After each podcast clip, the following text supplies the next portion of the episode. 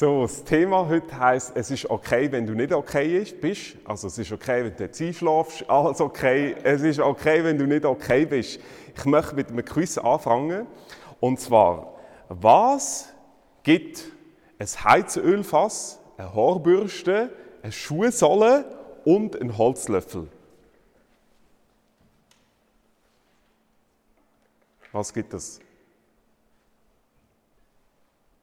Heizölfass, Haarbürste, Schuhsohle und ein Schuhlöffel. Nein, ein, ein, ein Kochlöffel.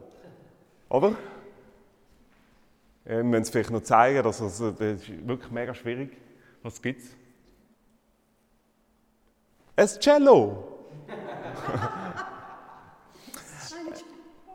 ähm, der Don Gola Gomez, der ist in Paraguay aufgewachsen. Er war Müllmann und ein Mann zu ihm gekommen und hat ihm von Giga und Celli erzählt. Und er hat allein aus, aus der Vorstellungskraft, er hat noch nie ein Cello, noch nie eine Violine gesehen, hat er ein Cello gebaut. Zuerst, zuerst war seine Violine aus einer Farbdose und einem Bachblech, das er gesammelt hat. Ähm, er hat angefangen mit Schüsseln, Pauken machen, mit, mit, mit äh, Regenrohr hat er Trompeten gebastelt und hat ein Symphonieorchester auf beigestellt. Sie sind entdeckt worden, es war eine Welttournee, die haben mit ihrer Müllharmonie haben sie Sonaten von Beethoven angefangen zu spielen. 2012 gegründet worden. Das heißt, ähm, die haben durch die Müll äh, haben sie im Müll eine zweite Chance gegeben und den Kindern, die sonst zwischen den Müllbergen hin und her gelebt haben.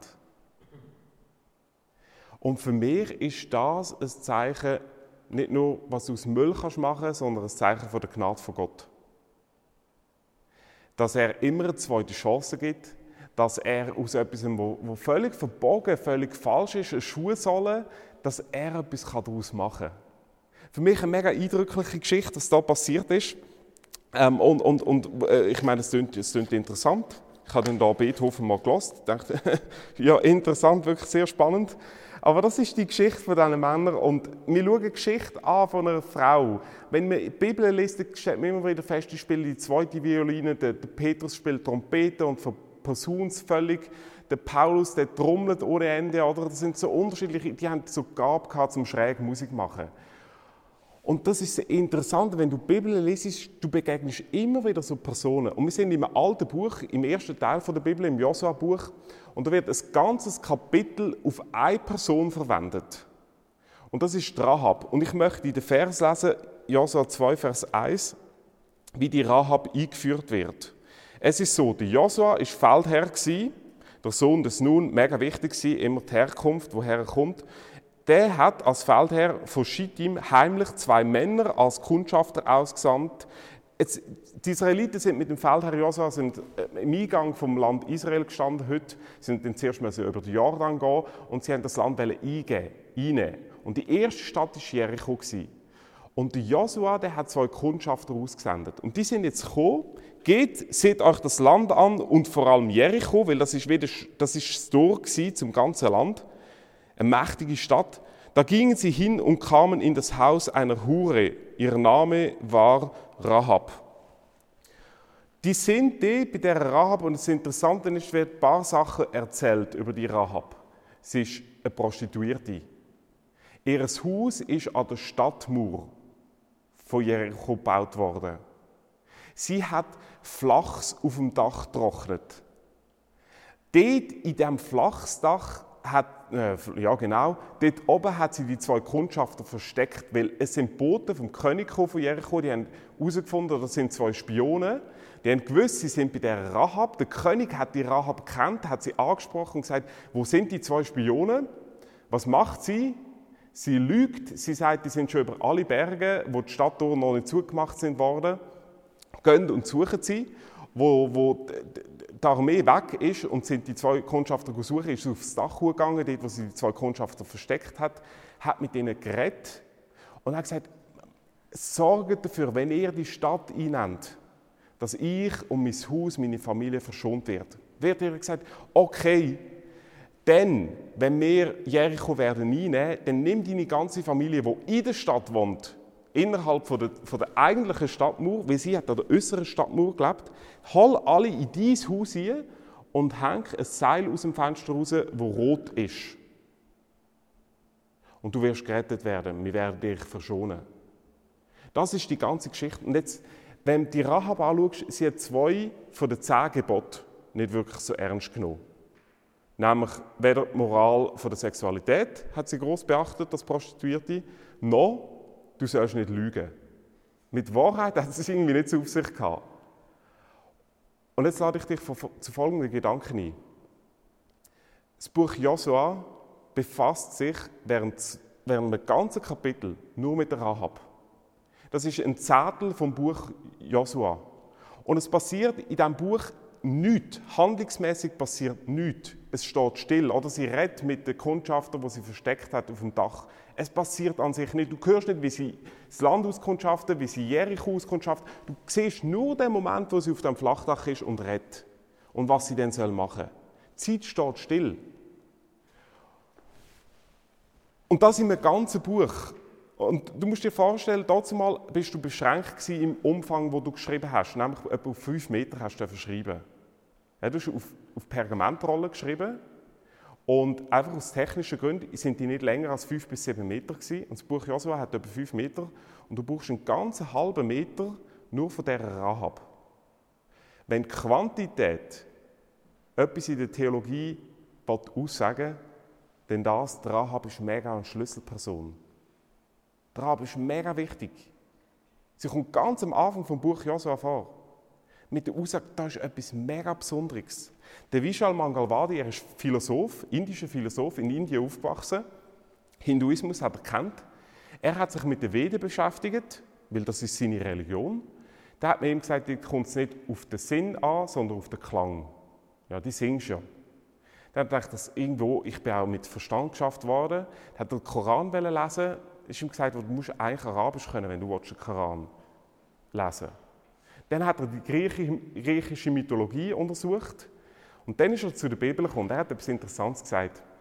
Wo er die Bibel hat angefangen zu lesen, und er hat die Bibel nicht kennt bis dann hat er gesagt, ich habe plötzlich Folgendes festgestellt, jeder kann Abraham, ein Isaac, ein Jakob, ein Josef oder ein Rahab sein. Der Abraham hat mega viele Frauen gehabt. Mega das Problem gewesen. Also nicht wegen der Frauen, sondern weil er, äh, genau, das war sein Problem gewesen. Viele Frauen gehabt. Der Isaac, der hat viel Streit gehabt. Der Jakob hat mega viel Lügen gehabt. Der Josef hat mega viel Selbstbewusstsein gehabt und Rahab hat mega viele Männer. Und er hat plötzlich gemerkt, wow, in der Bibel hast du ein Pattern, wo du in der griechischen Mythologie nicht hast, wo du im Koran nicht hast, wo du in der, in der, in der Veda nicht hast, Nämlich, Gott baut seine Geschichte nicht mit Helden. Es sind eigentlich keine heiligen Geschichten, die wir in der Bibel haben. Ich fasse das immer so zusammen, das ist mein Spruch. Gott beruft nicht die Begabten, sondern er begabt die Berufenen. Verstehst du? Gott beruft nicht die Begabten, nicht die, die, unbedingt alles vorweisen können, sondern er begabt die, die er beruft. Was interessant ist, es gibt viel später in der Bibel gibt es nochmal eine Geschichte von einer Stadt, wo Gott sagt, die soll vernichtet werden, weil es, so, eine Abgötterei dort drin ist. So schlimme Sachen passieren. Und die ganze Stadt wird gerettet. Wieso wird von Jericho nur der Rahab gerettet? Ob, ob, obwohl Gott könnte alle retten. Weil offenbar nur der Rahab sich danach gesehnt hat, die Rettung in Anspruch zu nehmen. Ich glaube, mit Jericho hätte das Gleiche passieren wie mit Ninive. Aber Rahab hat etwas verstanden, wo die ganze Ninivite dann verstanden hat. Und darum kommt das ganz am Anfang.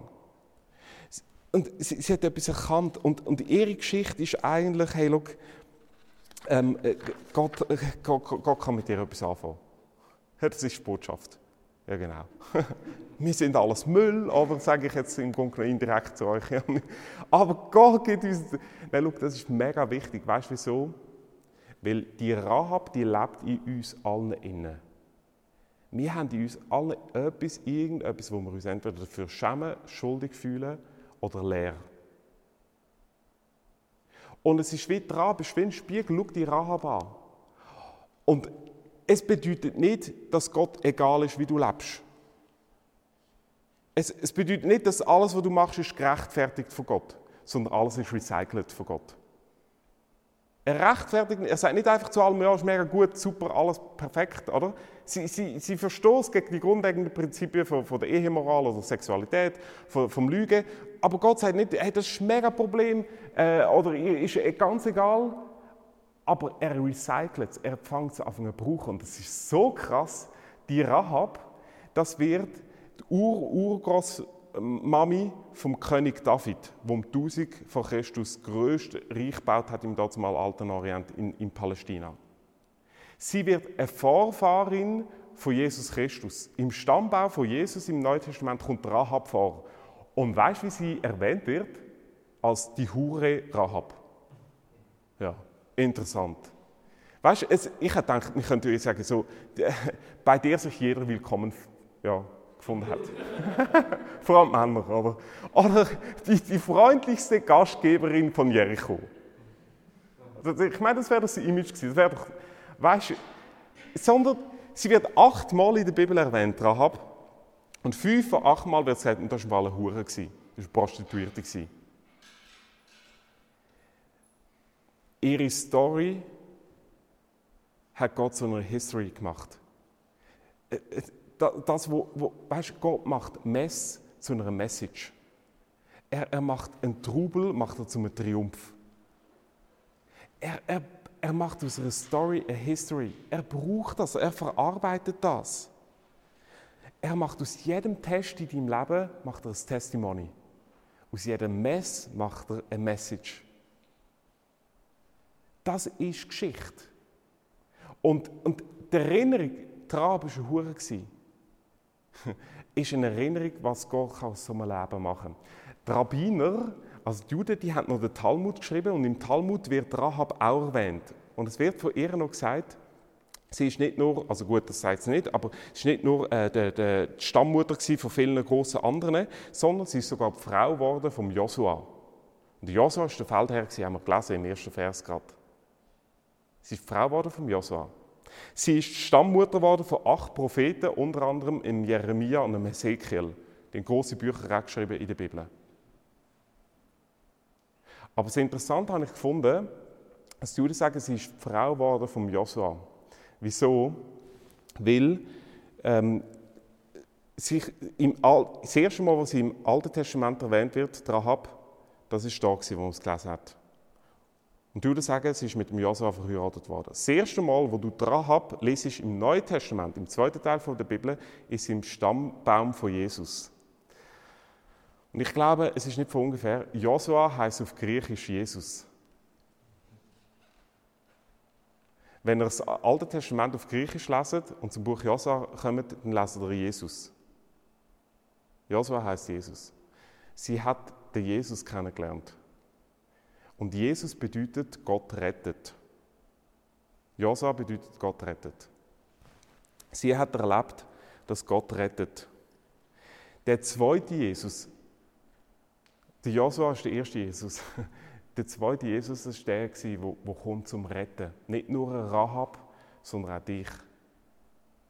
Egal, wo, wo du startest, egal wo du bist, egal was dein Leben geschrieben hat, äh, egal was mit dir passiert ist. Du kannst dich schmutzig, dreckig, belastet, sündig fühlen, alles Mögliche. Du kannst eine Lehre haben im Leben und, und es gibt eine Rettung. Das ist die Botschaft von der, von der Rahab. Aber was ist jetzt so Besonderes? Was, was hat sie erkannt im Unterschied zu allen in Jericho? Das sind drei Sachen. Sie ist mega reich, sie ist mega informiert und sie hat eine Erkenntnis gehabt. Das sind drei Punkte, wo man im Text von der Rahab sieht. Sie ist reich, sie ist mega informiert, sie hat eine Erkenntnis gehabt. Das sie ist mega reich. Wieso? Wenn du den Text lesest, dann merkst du, sie hat Flachs auf dem Dach. Das heißt, zu, zur Leinenproduktion oder zu, zu Tüchern, oder die, die wäre eigentlich mega willkommen bei uns in Precious. Die kann alle Tücher bringen, oder? dann machen wir die Öko-Dinger daraus. Mega reich gewesen. Das hat nur die Reichen gehabt. Jetzt, ähm, sie, sie, hat flach, ähm, sie hat eine Schnur aus dem Fenster hängen über die Stadtmauer runter ungefähr der Schutzwall, den hat man ausgegraben, war 5 Meter groß und die Mauer auf dem Schutzwall, wo sie ihr Haus hatten, hat man archäologisch ausgegraben, war 4 Meter hoch gewesen. Das heisst, wenn, das ganz bis raus hätte, soll lang 9 Meter Schnur haben, die rot hätte sollen sein. Jetzt der Farbstoff Rot, dazu mal, wo man damit eingefärbt hat, alles, das äh, hat man von der Karmesin äh, Luz genommen, wo, wo so in irgendeiner Pflanze gewachsen ist und war mega begehrt und mega teuer. Eine Durchschnittsperson hat das nicht gehabt. Sie hat aber das gehabt. Sie hat über das verfügt. Ähm, sie war reich gewesen. Und irgendwo fehlen mir die Notizen. dass sie mega reich war. Ja gut, das sind die zwei Sachen, glaube ich. Das Zweite ist, sie war mega informiert. Weil, wir lesen etwas vom Gespräch mit den Kundschafter. Sie geht aufs Dach hoch, wo sie die Kundschafter versteckt hat, unter dem Flachs, und redet mit ihnen.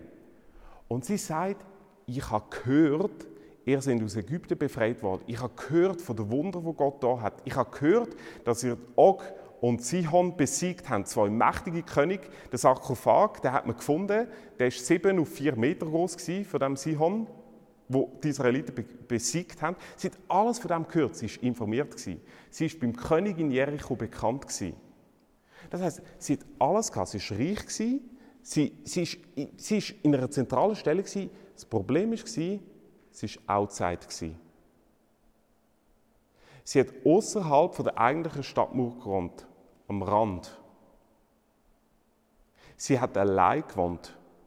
Sie war Prostituierte. Sie hat ihre Stellung, ihre Rolle in der Gesellschaft. Hat sie, sie war eine Verlorene damals. Das verstehen wir heute nicht, wenn wir in der Stadt als 50 Prozent in einer Single-Haushaltwohnung wohnen. Dazumal war es entscheidend, ob du deine Rolle in der Gesellschaft ausfüllst. In einer Familie, weil das ist Sozialstruktur, das ist deine, das ist deine Sozialhilfe, das ist deine Rente später und sie war ganz allein. Sie hat alles gehabt und trotzdem Outsider. Und was war ihre Erkenntnis? Und das sagt sie zu unseren Leuten im Vers 11. Sie sagt nämlich, all das gehört. Und dann sagt sie, und euer Gott ist Gott oben im Himmel und unten auf der Erde. Was sie sagt, ist folgendes. In der antiken Mythologie ist äh, die Vorstellung so gewesen, dass Götter die Menschen gemacht haben. Das lesen wir im Enuma Elish, das lesen wir in den Schöpfungsmythen in Ägypten. Und interessant ist, dass man gesagt hat, Götter haben Menschen gemacht, dass eigentlich die Menschen den Göttern dienen. Was haben die Menschen gemacht? Sie haben zu viel Lärm gemacht. Auf das aber haben die Götze entschieden, okay, wir vernichten die ganze Menschheit. Ja, das ist, sie machen zu viel Lärm eigentlich lustig, oder? Ähnliche Story haben wir in der Bibel, ja? nur dass sie nicht Lärm machen in der Bibel, sondern dass sie sich gegen, von Gott abwenden. Oder? Und, Gott, und Gott, Gott schickt eine Sintflut und in Babylon hat man von dieser Sintflut gewusst. Im Enumalerisch wird dann gesagt, ja, die Menschen haben zu viel Lärm gemacht, also schicken mega viel Wasser. Oder? Und von dort an ist in, der antiken Welt die Vorstellung die Götter wollen nichts zu tun haben mit den Menschen. Die sind im Himmel, mega weit weg. Und du musst dich anstrengen, du musst deine Würde haben, du musst reich sein, du musst gut sein, damit du zu Gott kommst, zu Göttern kommst.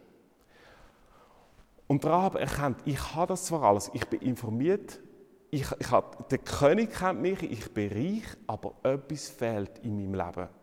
Ich habe das nicht. Und sie sagt, der euer Gott ist nicht nur ein Gott im Himmel, sondern auf der Erde. Das Interessante ist, im Neuen Testament wird der Vers eigentlich zitiert im Unser Vater. Dies Reich soll kommen wie im Himmel, so auch auf der Erde. Die Aussage, die sie macht, ist, ich brauche, ich schaffe es nicht im Himmel. Ich brauche, dass Gott zu mir kommt in mein Leben hier. Das war ihre Erkenntnis. Sie hat gemerkt, etwas fehlt in mir, etwas ist nicht gut. Und sie, sie hat sich nach dem ausgerichtet. Ich, ich glaube, niemand Schöneres hat das zusammengefasst als der C.S. Lewis. Er hat ein kleines Büchlein geschrieben, Pardon, ich bin Christ. Etwas finde ich vom Besten nach wie vor, wo der christliche Glauben zusammenfasst. Er war Literaturprofessor in Oxford, war zuerst Atheist, ist nachher Christ geworden. Und er beschreibt eigentlich, warum er zum christlichen Glauben gekommen ist. Und, und er beschreibt das, glaube das, was Rahab erkannt hat, wie nichts anderes. Dass in uns eine Sehnsucht ist nach dem Gott, aber schlussendlich wir immer merken, es fehlt etwas. Und wir schaffen es schlussendlich nicht. Er schreibt etwas mega Spannendes. Er sagt, hätten wir gelernt, richtig in unseren Herzen zu lesen, dann wüssten wir, dass in uns ein Verlangen, ein heftiges Verlangen ist, das durch nichts in dieser Welt gestillt werden kann. Du kannst mega reich sein wie Rab, mega informiert. Du kannst alles haben, aber du, du wirst merken, es kann nicht da bleibt das Loch. Und dann sagt er, und wir haben immer das Gefühl, dass etwas fehlt. Und der Rab hat das erkannt. Das war ihre Erkenntnis. Dass zu dem gekommen ist, ich brauche den Gott. Ich brauche den Gott, der zu mir kommt und, und mir hilft. Ähm, dass er Gott zu mir kommt. Sie hat gewusst, ich brauche den Jesus, den Joshua. Und bevor ich möchte ich zeigen, ähm, wie das geht, dass Gott zu, zu dir kommt, in unser Leben kommt, zu uns kommt, möchte ich sechs Prinzipien anschauen. Was, was die Rahab uns sagt im Blick auf, auf das Bedürfnis, mit Gott zu leben. Das Erste ist, ja, das ist nicht das Erste.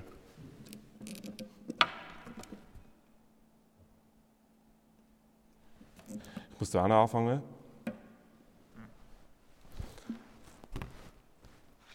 Das ist auch nicht das Erste.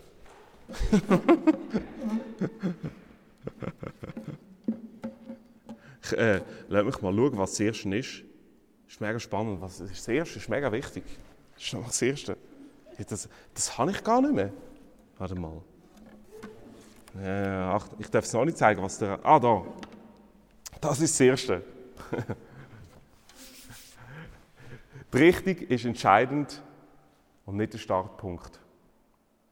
Was Rahab zeigt, ist, es ist nicht entscheidend, wo du startest, sondern wo du dich hinrichtest.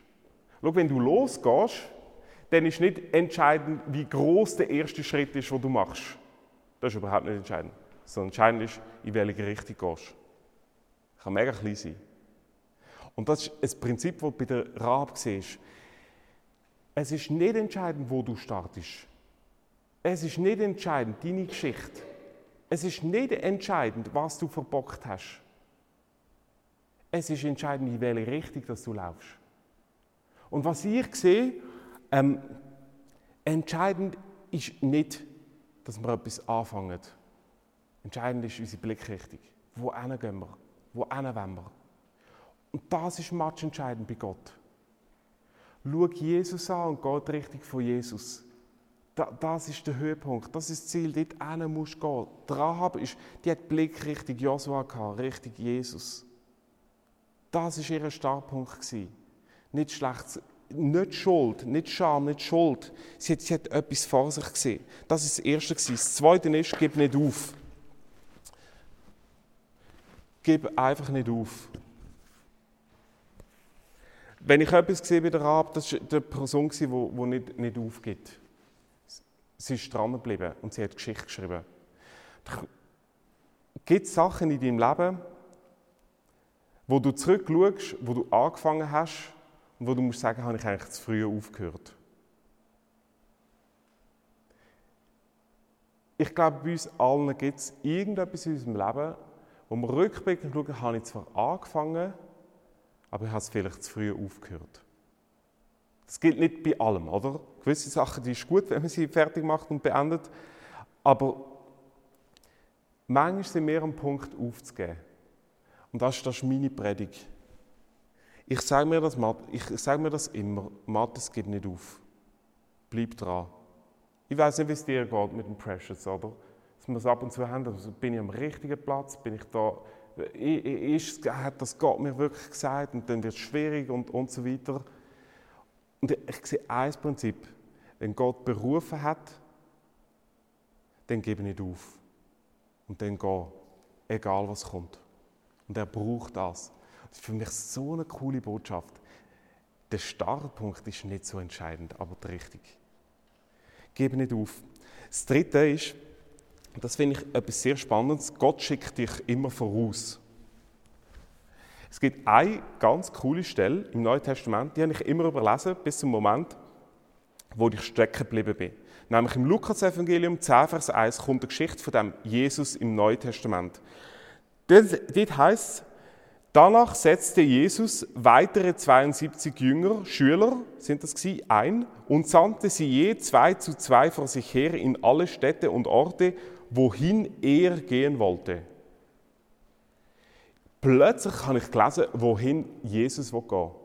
Was hat das bedeutet? Das hat bedeutet, er hat die Jünger an Orte geschickt, wo er noch nicht war. Oder? Wo er erstens hat hingehen Und das ist für mich, ich, ich weiß, Jesus ist eigentlich überall. Also Gott ist ja irgendwo überall. Oder genau. Und mega groß. Oder meine, meine Tochter Lorena hat bei uns im Twitter gesehen, letzte Woche hat sie gefragt, so habe ich gelesen, es steht auf, äh, auf Facebook, äh, Mami, wie groß ist Gott? Und dann der Phileas hat gerade die Antwort gegeben, Gott ist, ist, ist größer als der ganze Himmel, riesig groß, unendlich groß. Und dann Lorena, oh Scheibe, da haben wir keinen Platz mehr im Himmel. Gott ist irgendwie überall. Ich dachte, das ist eigentlich eine mega gute Frage. Wie groß ist eigentlich Gott? Oder? Und da haben wir keinen Platz mehr. Das ist ein mega Problem. Das ist jetzt meine theologische Frage, die ich im 2020 gelöst habe. Aber der Punkt ist, wo Gott überall ist, manchmal schickt er dich an Ort, wo er selber noch nicht ist, wo er erst hinkommen. Er hat die Jünger dorthin geschickt. Wo Jesus nach Jerusalem kam, ein bisschen später, hat er seine Jünger vorausgeschickt, sie sollen das Abendmahl vorbereiten. Er noch nicht, noch nicht da gewesen. Sie mussten selber vorausgehen. Gott schickt dich manchmal voraus und du weißt noch nicht genau, wo geht kommt es gut, ist es richtig. Die Rahab, die hat man, die hat man vorausgehen, sie hat man aus ihrer Kultur raus, in eine neue Kultur, die sie nicht kennt hat. Sie hat man das Alter hinter sich und die hat nichts von dem gekannt.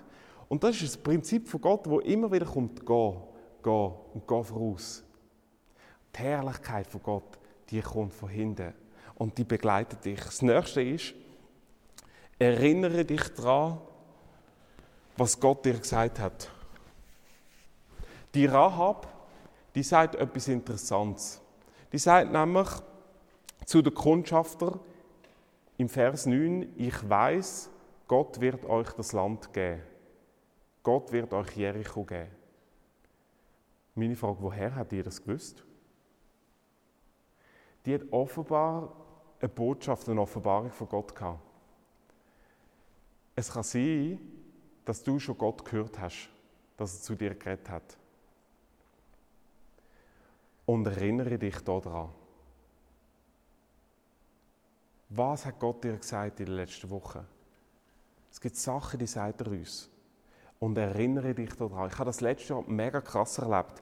Ich habe von meinem Schwiegervater habe ich ein Kreuz bekommen, ein mega schönes Kreuz.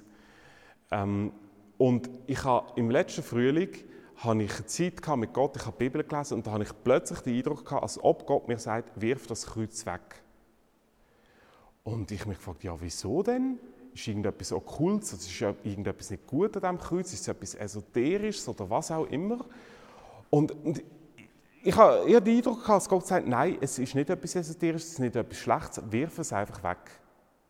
Ja, und ich dachte, das ist völlig unlogisch, oder? Wirf es einfach weg, macht keinen Sinn. Habe ich nicht weggeworfen. Ich habe es auseinandergebaut. So ein Kreuz, das ineinander gesteckt ist, so ein mega Künstlerkreuz, oder? Er lässt immer meine Predigten, ja. Werner, gell? Äh, das, jetzt er es dann, ich habe es ihm nämlich noch nicht erzählt. Hat mega viel gekostet, glaube ich. So ein Kunstkreuz, ich habe es einfach auseinandergebaut und ist noch schön, oder? Ich meine, jetzt ist sein Einzelteil, ist eigentlich fast weg, oder?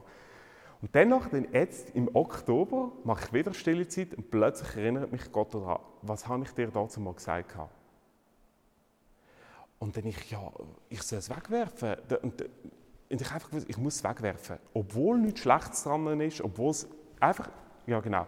Dann dachte ich, okay, ich mache es. Ich habe meine Stillzeit unterbrochen, habe das Kreuz genommen und bei uns ins Metall geworfen, wo Metallabfuhr kommt, alles weg. Bin wieder zurück ins Büro ich, gehe wieder, ich mache immer auf den Knie meine Zeit mit Gott und dann gehe wieder auf die Knie, das muss man nicht, aber ich mache das einfach so.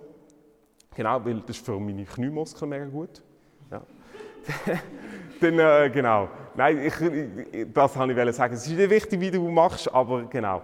Ähm, auf jeden Fall, ich knülle ab und dann habe ich wieder wieder, lese 2. Könige 18, Vers 3.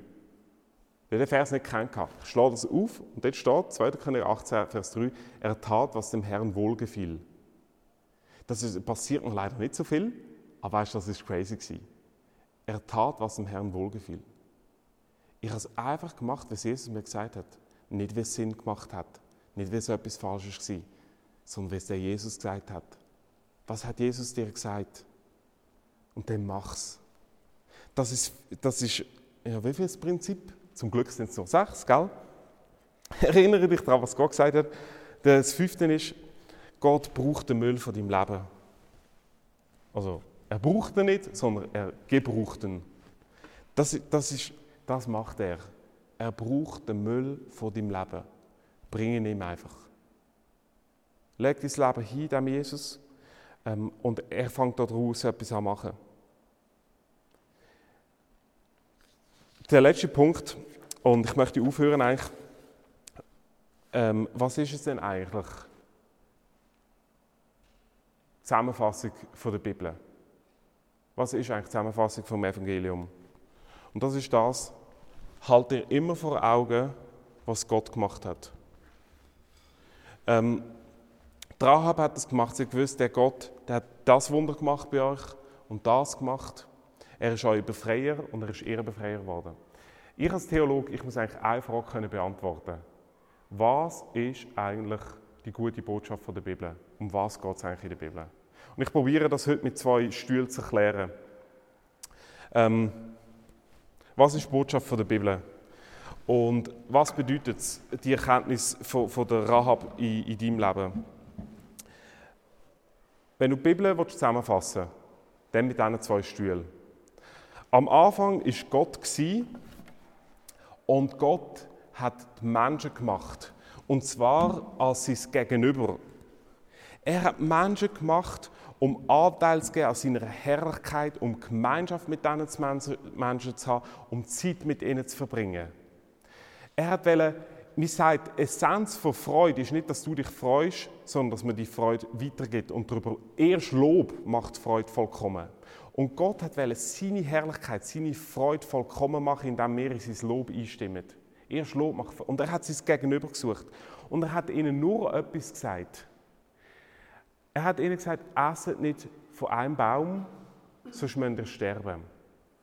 Was hat Gott dir gesagt? Er hat gesagt, ich will mit euch eine Beziehung haben. Und es gibt, es gibt keine Beziehungen ohne Regeln.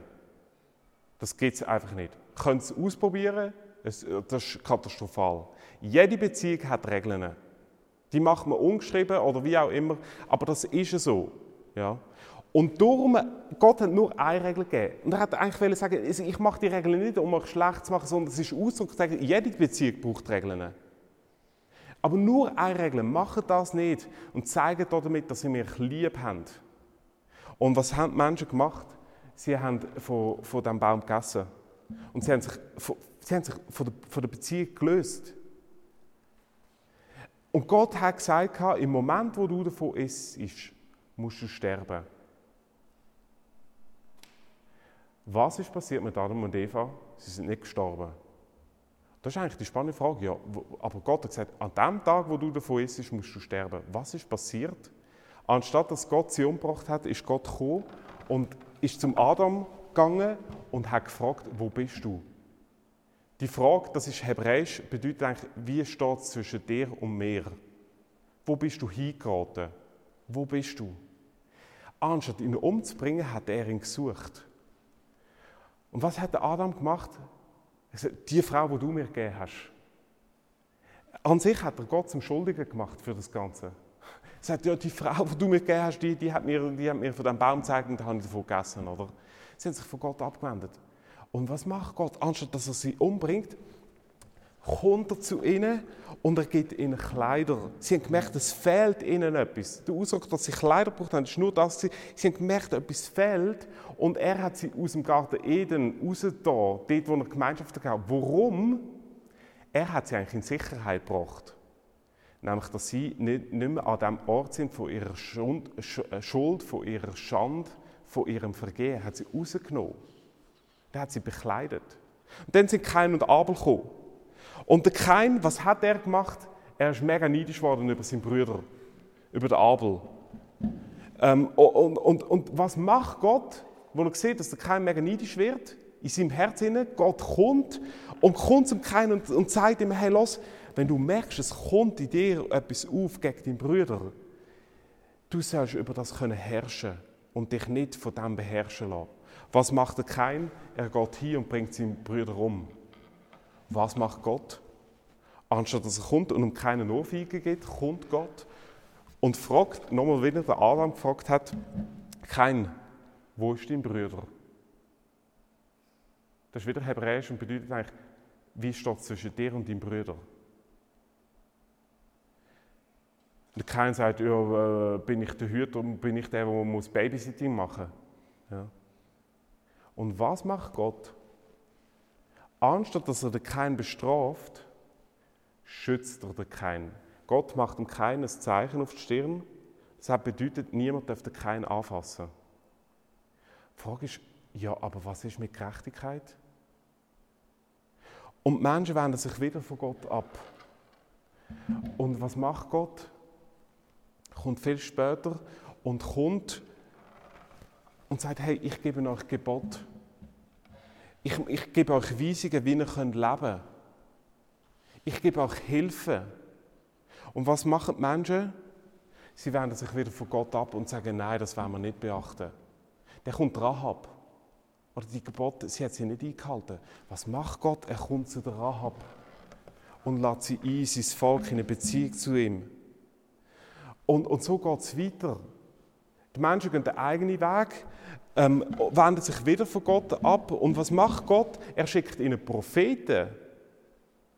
Und sagt, ich, ich, ich, ich möchte zu euch reden, ich möchte mit euch eine Beziehung haben. Was machen sie? Sie machen sich wieder auf den Weg von ihm weg. Und dann noch schickt Gott Leid. Ja, jetzt wird, genau, jetzt wird mir jetzt nicht leid, oder? Schickt er Leid und sagt, ich, schaue doch auf mich. Und was machen sie? Sie wenden sich gleich wieder von, von ihm ab. Und dann kommt Jesus. Was sagt Gott? Er sagt, und ich werde Mensch. Ich bin nicht nur der Gott oben, sondern der Gott auf der Erde. Und Jesus wird Mensch. Gott selber wird Mensch und er kommt und er begegnet den Menschen. Das Interessante ist, wem ist Jesus begegnet? Er ist wieder zu den Personen gegangen, die entweder alles hatten oder verloren waren. Und es gibt eine krasse Begegnung, ganz am Anfang wieder, dass er zu einem Brunnen kommt in Johannes 4. Und wer trifft er dort? Trifft er eine Ehebrecherin.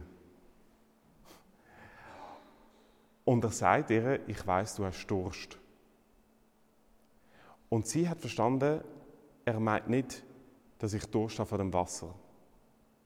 Sie kommt an den Mittagssitz, dann ist man nicht Wasser holen. Nur sie ist gegangen. Wieso? Weil sie geächtet war. Sie hat nämlich fünf Männer gehabt und der Mann, den sie jetzt hatte, mit dem ist sie in, in, fremd gegangen. Und sie kommt darum, wenn niemand beim Brunnen war. Sie ist alleine rausgekommen und jetzt sagt, ich weiss, du hast Durst. Und er redet mit ihr und dann geht sie zurück in die Stadt und sagt, er hat mir alles gesagt, was ich gemacht habe. Die Bedeutung war, er hat verstanden, was ich brauche. Er, er hat verstanden, dass ich Durst habe in meinem Leben. Es ist interessant, er hat, kein einziges Mal hat er ihre Geschichte aufgearbeitet von ihren Ehebrüchen und was sie alles gemacht hat. Er hat gesagt, du hast Durst und ich will dir das Wasser geben. Und er, ist, er ist auf Menschen zugekommen und hat sie gesucht. Und was haben die Menschen gemacht? Sie haben Jesus genommen und sie haben dieses Kreuz geschlagen.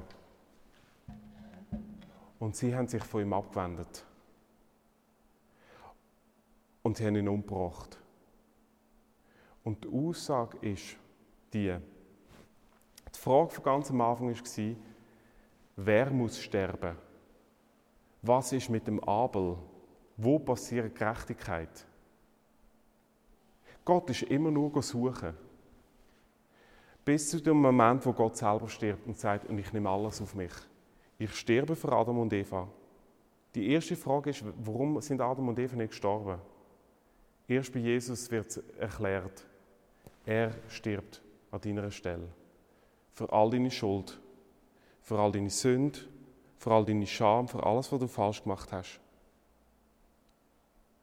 Dort stirbt er Und dann sagt die Bibel, Jesus ist am dritten Tag auferstanden und er lädt uns seither in eine Beziehung zu ihm und sagt, ich komme und ich komme nicht, um dich zu richten, sondern mit dir eine Geschichte zu schreiben.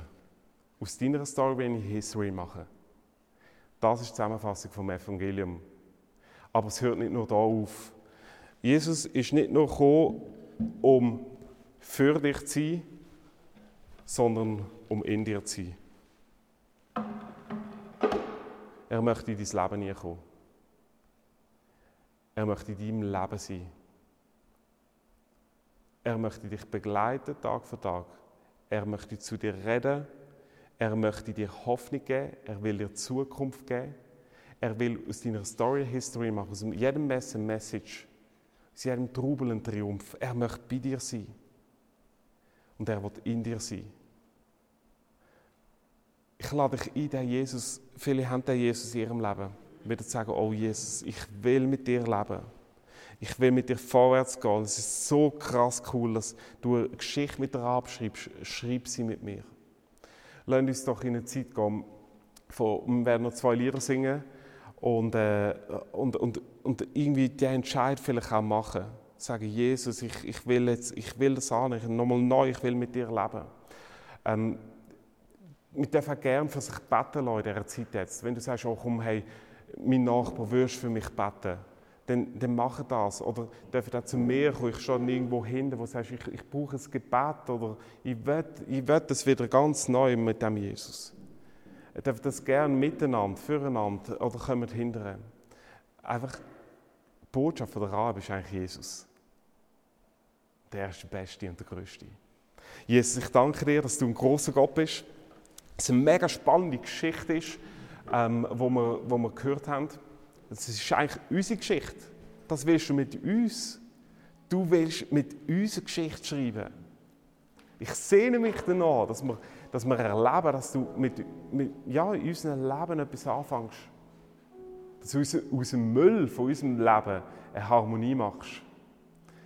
Dass du etwas bewegst und dass du uns befreist von Schuld oder von Scham, von, von Sachen, wo, wo wir weggegangen sind von dir. Und unser Herz füllst wieder mit einer Freude, unser Herz füllst mit, nicht, nicht mit der Stillung von der Sehnsucht, die wir haben.